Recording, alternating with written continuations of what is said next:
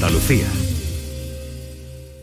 Hola, muy buenas tardes, ¿qué tal? Aquí estamos, encantados como siempre de saludaros a esta hora en la antena de Canal Sur Radio y a través de la aplicación y a través de la plataforma Canal Sur Más y canalsur.es en internet. Donde quiera que estéis y por donde quiera que vayáis, nuestro saludo de cada tarde, nuestro agradecimiento por estar a ese lado del aparato de radio. Canal Sur Radio te cuida. Por tu salud. Por tu salud con Enrique Jesús Moreno. El programa de hoy se lo vamos a dedicar, ya sabéis que los viernes tenemos eh, un tiempo reducido, llegamos hasta las seis y media de la tarde. Bien, pues se lo vamos a dedicar a la creatividad, porque tuvimos un encuentro este verano con un profesional que eh, nos proponía eh, de alguna forma terapias, y él practica terapias basadas en la creatividad de los individuos, de los seres humanos. Así que recuperaremos ese encuentro agradable que mantuvimos con él y así iremos llegando poco a poco hasta las seis y media. Muchas gracias por estar por ahí. Comenzamos. Enrique Jesús Moreno, por tu salud en Canal Sur Radio. Me van a permitir que a esta hora de la tarde apunte algo que me parece interesante para el tema que, que nos va a ocupar en los próximos minutos. Y es que yo creo que todas, absolutamente todas las personas tienen alguna habilidad, algún tipo de, de, eh, ¿cómo les diría?, de fuerza para, para crear. Ahí aparece la palabra creatividad. Y hay algunas teorías también eh, que nos dicen que todos somos absolutamente creativos, que esto es una cosa que se puede fomentar, especialmente desde, desde niños, o que puede aparecer casi casi que en cualquier momento de la vida. Les digo todo esto porque em, hemos eh, conocido en el programa a un psicólogo que nos acompaña en estos momentos, José Luna, muy buenas tardes.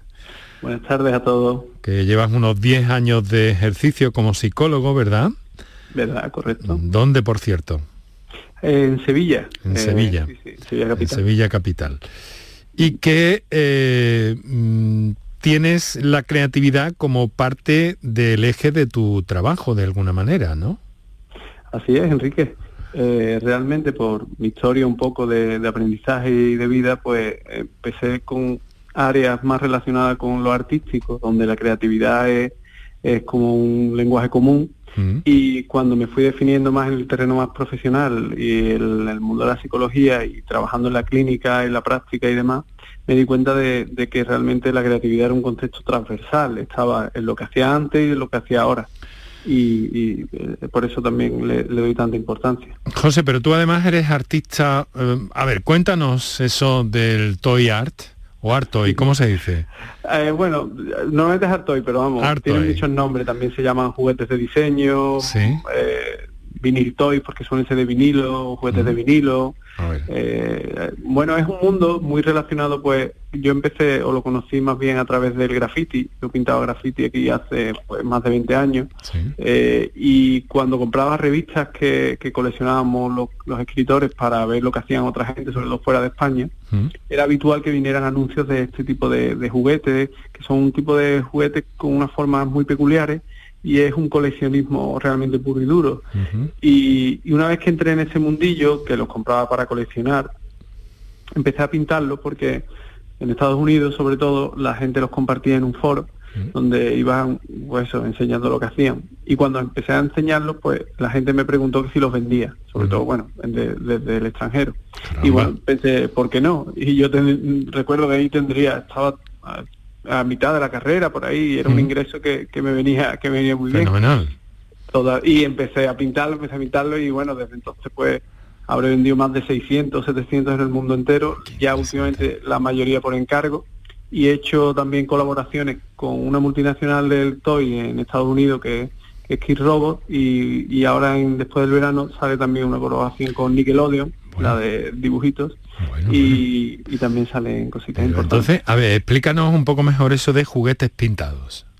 Pues eh, son figuras que normalmente tienen unas una superficies lisas, bastante, no están muy caracterizados, muy definidas las formas, entonces te da mucho juego a que puedas desarrollar ideas y demás. ¿Mm? Y además tiene mucha influencia también cultural y está muy relacionado, pues, por ejemplo, con videojuegos, eh, dibujos animados clásicos, actuales, superhéroes o cosas más eh, abstractas también. Es un, realmente, imagínate Enrique, un lienzo que simplemente tuviera la forma de un muñeco, una forma agradable, de un diseño actual, pero además hay muchos tipos de formas. Y básicamente sería eh, como un lienzo que, realmente tú pintas algo y, la gente lo colecciona y en vez de colgarlo lo pone en una Básicamente son muñequitos, como los de... Eh, ¿Cómo se llama? Aquel, por ejemplo, el de, el de Toy Story. ¿Un poco en esa línea? Eh, no exactamente, aunque tiene relación, pero es, una, son unas figuras que tienen otros tamaños, los hay de muchos tamaños. Yo he pintado varios que son como un niño de 6 años de grande, para que os hagáis una idea de lo grande que pueden llegar a ser, y tienen unos precios totalmente fuera de lo que es el mercado del juguete común. Eh, por eso, hay veces que también le llaman juguetes de adulto, pero entiéndeme eh, que no es en, el otro sentido, sino en ese de, lo exclusivo y también son suelen ser limitados también. Sí. Es como, como el que compra una lámina. Como la fotografía, ¿no? Igual. Oye, pero ¿y entonces esto puede pasar alguna vez a 3D o cómo? Siempre es en 3D, yo de hecho... Bueno, en 3D, pero dentro del formato digital, quiero decir, en 3D, en, en físico, ¿se puede trasladar uno de estos eh, juguetes al ámbito físico? Sí, son, son físicos. Yo los vendo y los pinto ah, físicamente. Son ah. muñecos que vienen mm, en, físicamente un formato de un muñeco clásico. Y, y, de hecho he dado talleres aquí en Sevilla, en Barcelona también, a la gente para que aprenda a customizar eh, los muñecos en directo. Y, es un muñeco en directo en vivo. Es como si coges una figura de porcelana de las de Yadro pues imagínate que no fuera de porcelana que también las hay dentro del arte y de otros de otros materiales. Y la pintas con acrílico con pincel con rotulador.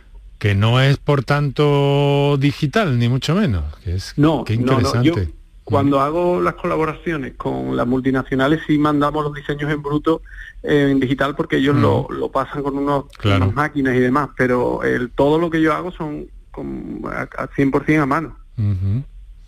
Qué interesante. Qué interesante, me, me, estoy desviando, pero es muy interesante tu trabajo y queríamos conocerlo desde este ángulo.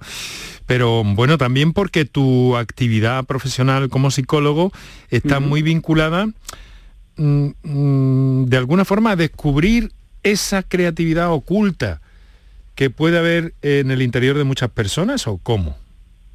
Sí, eh, en, parte eh, me, di cuenta hace un tiempo cuando estaba trabajando en la consulta que muchas veces las personas tenían un concepto totalmente limitante de lo que es la creatividad en sí y tenían como una serie de mitos y creencias con lo que es ser creativo o dejar de ser creativo que se alejan muchísimo de la realidad, sobre todo Mm, de lo que está basado en la evidencia científica, que es lo que desde la parte de la psicología es la que yo, con las técnicas y las teorías que yo trabajo.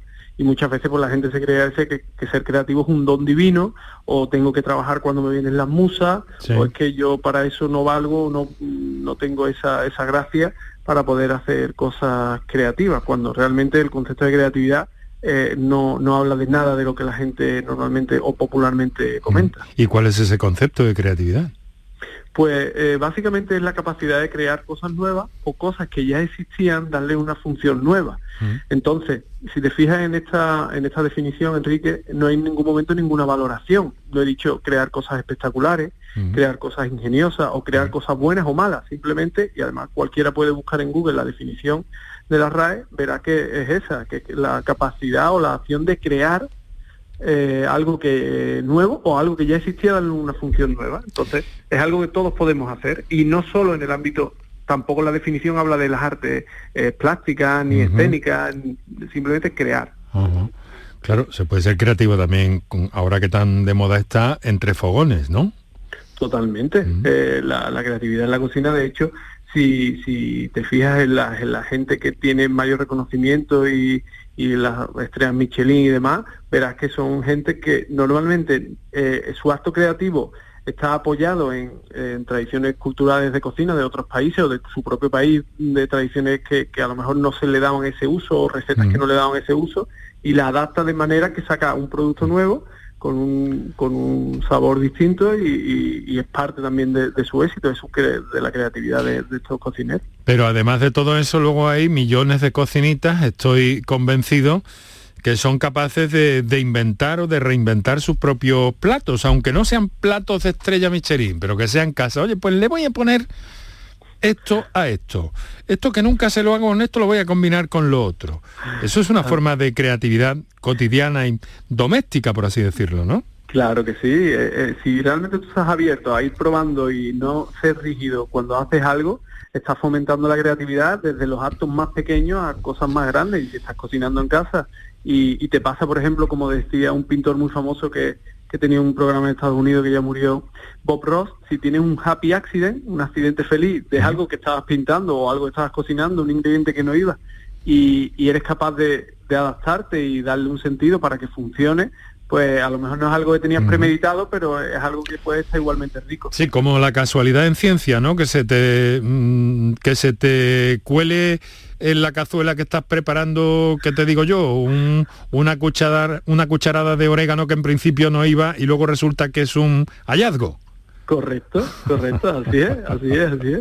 Y le da ese toque diferente. Porque José, ¿tú cuántas formas de creatividad conoces? Pregunta pues, muy difícil.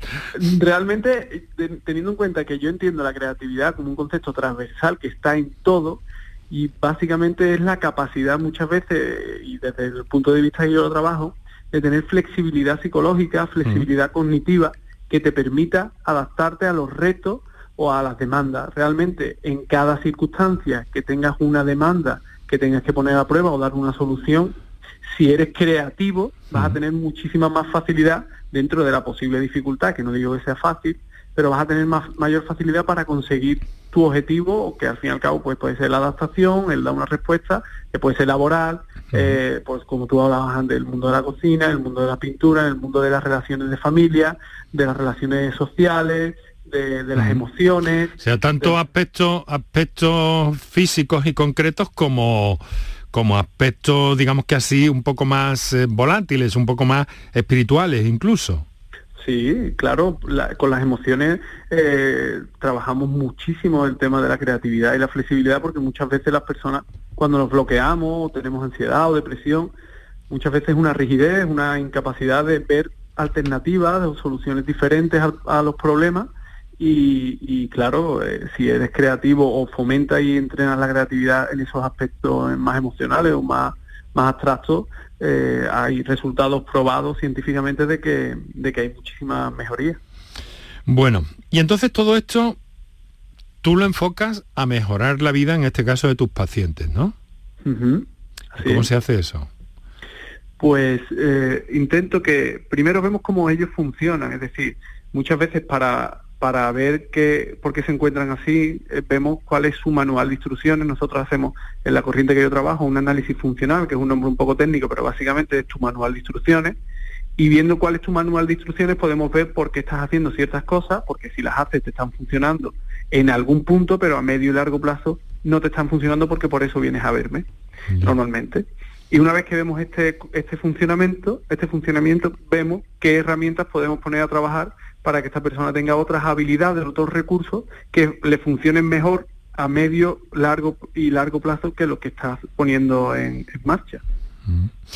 Hay una, una mm, tradición un poco conocida que, para algunas personas, em, pues bueno, en esta línea que tú trabajas, mucho más amplia, pero se ha dicho, ¿por qué no pinta usted? ¿Por qué no? ¿No? Esto, sí. esto está en la misma línea de lo que tú nos estás contando, ¿no? Mm, sí, pero mm, aquí habría que diferenciar entre la arteterapia y lo que y de lo y lo que yo trabajo. La ah. arteterapia realmente está, está relacionada porque a todo y yo el primero me puede llegar a relajar y fluir en una actividad como la escritura, la pintura o la composición de música, pero son dos cosas diferentes. Yo lo trabajo más desde el punto de vista de que el acto creativo, por ejemplo, si quieres pintar y te quieres apuntar a una academia de pintura, un taller o un curso, pero no lo haces porque tienes un pensamiento, una emoción de que ya soy demasiado mayor o yo no nunca he valido para eso, eh, es es justamente lo contrario, es que te expongas a ese tipo de situaciones, también darte herramientas para que esa exposición sea menos traumática, aunque sea, aunque te cueste trabajo, y en esa exposición de hacer esas cosas, por ejemplo, que te puedan llegar a, generar bienestar, como la pintura, tú no solamente estés pasando un buen rato porque estás pintando, sino que realmente estás creciendo como persona porque estás saliendo de esa rigidez y estás siendo flexible, estás siendo adaptativo. Y todo eso, pues al final acaba abriendo una puerta que puede acabar abriendo muchísimas más puertas. Claro, interesante, interesante sobre todo esta diferencia que nos ha matizado muy acertadamente entre la arteterapia y esto que es más, eh, como te diría, como eh, como interior, ¿no? Como... Y entonces tu experiencia terapéutica en este sentido, ¿cómo, ¿cómo ha sido? Cuéntanos un poco, que son datos de consulta privados, pero en general un poco, ¿cómo, cómo va esta técnica que tú utilizas? Pues lo primero, una de las principales cosas es desmontar un poco eh, esa ideas irracionales que te comentaba al principio sobre la creatividad, porque muchas veces en la, terapia, en la técnica que yo, que yo utilizo, nos centramos mucho en trabajar los valores de las personas, pero no son los, socialmente aceptados, son valores más relacionados con lo que a cada persona le importa. Y una vez que clarificamos los valores, que muchas personas no tienen ni idea de cuáles son sus valores, aunque a lo mejor identifiquen la familia o, o ciertos aspectos claramente, pero otros no, cuando clarificamos esos valores y conectan con esos valores los suyos propios, eh, hay muchos de ellos que valoran mucho la creatividad, pero mm. en cierto modo piensan, pero es que yo no valgo para, para ser creativo, yo nunca he sido creativo. Entonces, desde el, un poco a nivel psicoeducativo, le, le, doy unas nociones de realmente pues lo que hemos hablado al principio, de lo que es ser creativo y de lo que no. Mm. Y una vez que ya tenemos esa base, vamos creando situaciones con herramientas prácticas en las que las personas primero vayan viendo eh, el precio que están pagando por dar las mismas respuestas rígidas a las cosas y le ofrecemos alternativas creativas y flexibles que él mismo vaya o ella misma vaya probando de manera que les vayan eh, dando mayor beneficio y, y, menos, y menos eh, problemas adaptativos como lo que le está generando. Y hay muchas herramientas, desde si son, por ejemplo, si son personas que vienen a consulta por problemas relacionados con las artes plásticas, pues sí podemos hacer cosas más mm, directas con esos temas. Incluso si no vienen por esos temas también, por ejemplo, el tema de la escritura, es un, son ejercicios que vienen muy bien, pero por el tema de que realmente en cierto modo mi idea es que te expongas a hacer algo que, te cuesta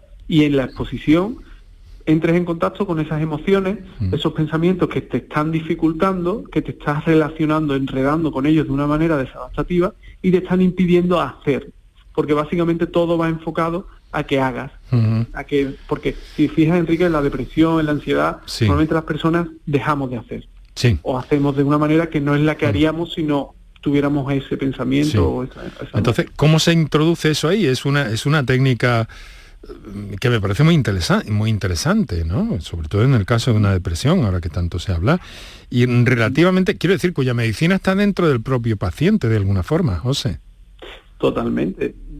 ¿cómo, se, ¿Cómo se introduce? Pues es eh, una cuestión de que las personas vayan siendo, por un, se trabaja desde varios ámbitos, ¿vale? Pero básicamente eh, se pone el foco en el que la persona sea capaz de desligarse de esa fusión o de esa unión que tiene con los pensamientos y las emociones con lo que es esa persona en sí misma, porque una de las cosas que más trabajamos es que tú no eres tus pensamientos ni tus emociones, tú eres el que las contiene y eso mm, evidentemente te influyen, pero te da libertad sobre todo a la hora de cuando normalmente está fusionado, enredado con el, pensamiento de yo no valgo, yo no puedo, yo no o soy mm. de, determinada forma. Sí, un, pensamiento un poco negativo, ¿no? Totalmente, son los pensamientos comúnmente, sobre todo esos negativos, que, muchas veces en, el ámbito de las emociones, me gusta más llamarlo emociones desagradables, más que negativas, porque negativa realmente tiene una connotación más limitante. Vale, vale. Tomo nota, la, ansiedad, la ansiedad no es la ansiedad no es, mala, es, desagradable, pero la ansiedad es adaptativa, la tenemos por algo. El problema es cuando la ansiedad se presenta en una intensidad muy elevada o en momentos en los que no me está aportando nada. O sea que me has dicho no negativa, sino...